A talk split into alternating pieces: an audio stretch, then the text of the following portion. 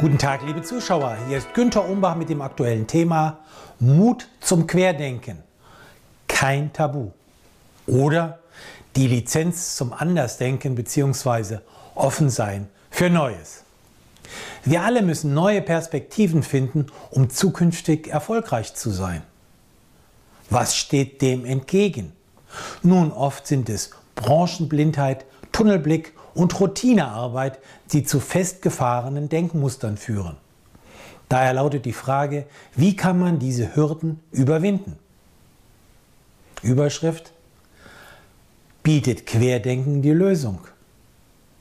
Querdenken, auch nichtlineares Denken, asymmetrisches Denken, divergentes Denken oder laterales Denken nach etwa de Bono, ist unkonventionelles, leitplankenbefreites Denken. Dies bedeutet, die Welt aus einem anderen Blickwinkel betrachten, sodass neue, bisher nicht erkannte Optionen sichtbar werden. Manche Autoren sprechen vom Out-of-the-Box-Denken, eine beliebte, aber stark strapazierte Formel. Der Mut zum Anecken und zum Perspektivwechsel lassen frische Ideen auf einer anderen Ebene entstehen. Eine gute Basis für echte Innovationen. Frage, inwieweit sind Sie ein Querdenker? Nun, der typische Querdenker ist ein unabhängiger Geist und steckt voller Neugier, Wissensdurst und Entdeckerfreude.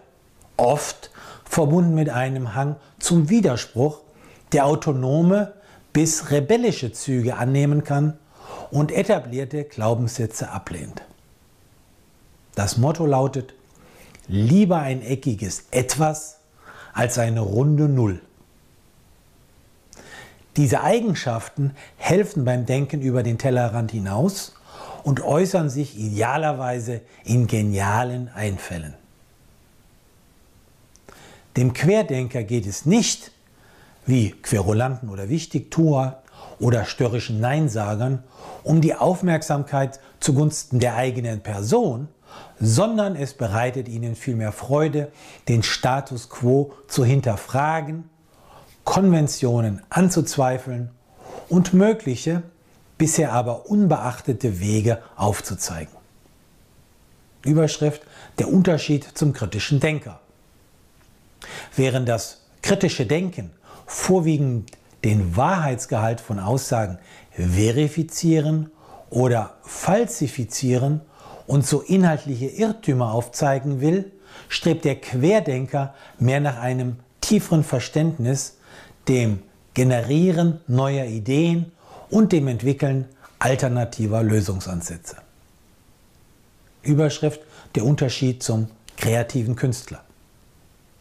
Typischerweise haben die Kreativen eher einen Hang zu den bildenden oder darstellenden Künsten und wollen den eigenen inneren Gefühlen, Gedanken und Vorstellungen einen originellen, ja fantasievollen Ausdruck verschaffen. Der Querdenker hingegen beschäftigt sich vorwiegend mit externen Problemen der Umwelt, für die er unkonventionelle Lösungen entwickeln will. Überschrift passieren in Ihrer Firma folgende Fehlleistungen.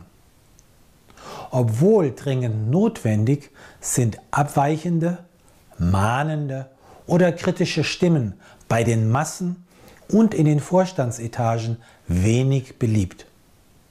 Statt ihnen Freiraum zu geben, werden diese Quermacher oft ausgebremst oder als Unruhestifter oder Störenfriede abgestempelt was ein großer Fehler ist. Überschrift Was machen Querdenker, wenn der Druck auf sie zu stark wird?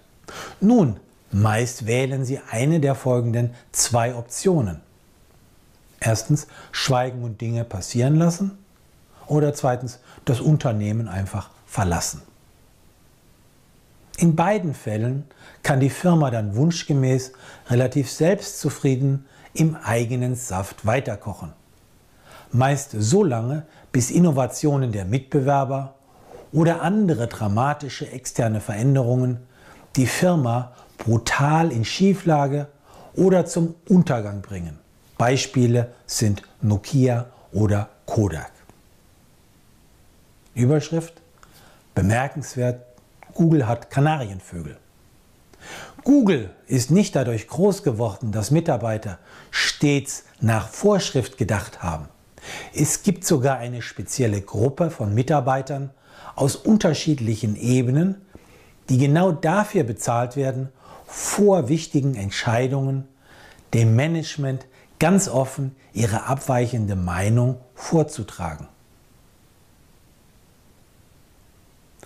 Diese interne sogenannte Frühwarntruppe trägt den vielsagenden Titel Kanarienvögel in Anlehnung an die Gewohnheit von Bergbauarbeitern für die Arbeit unter Tage Kanarienvögel mitzunehmen, da diese Tiere auf gefährliche Grubengase besonders empfindlich reagieren und so rechtzeitig auf Risiken hinweisen.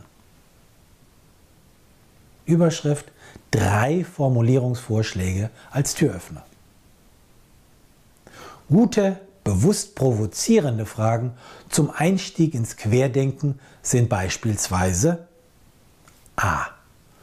Was wäre, wenn wir das Vorhaben ganz anders machen würden, nämlich Punkt, Punkt, Punkt. B. Wie würde ein erfolgreicher Unternehmer außerhalb unserer Branche die Sache angehen. C. Wenn wir in den Schuhen der Mitbewerber wären, wie würden wir unserer Firma die, Kunsten, die Kunden abspenstig machen? Zum Schluss eine persönliche Empfehlung für Sie. Wagen Sie in Ihrem Leben mehr Querdenken und geben Sie zukunftsweisende Impulse. Am besten kombiniert mit einer gewissen Prise Diplomatie. Sie möchten weitere Tipps erhalten? Dann finden Sie praktische Empfehlungen und aktuelle Auswertungen im Management-Newsletter, den Sie gratis anfordern können auf www.umbachpartner.com.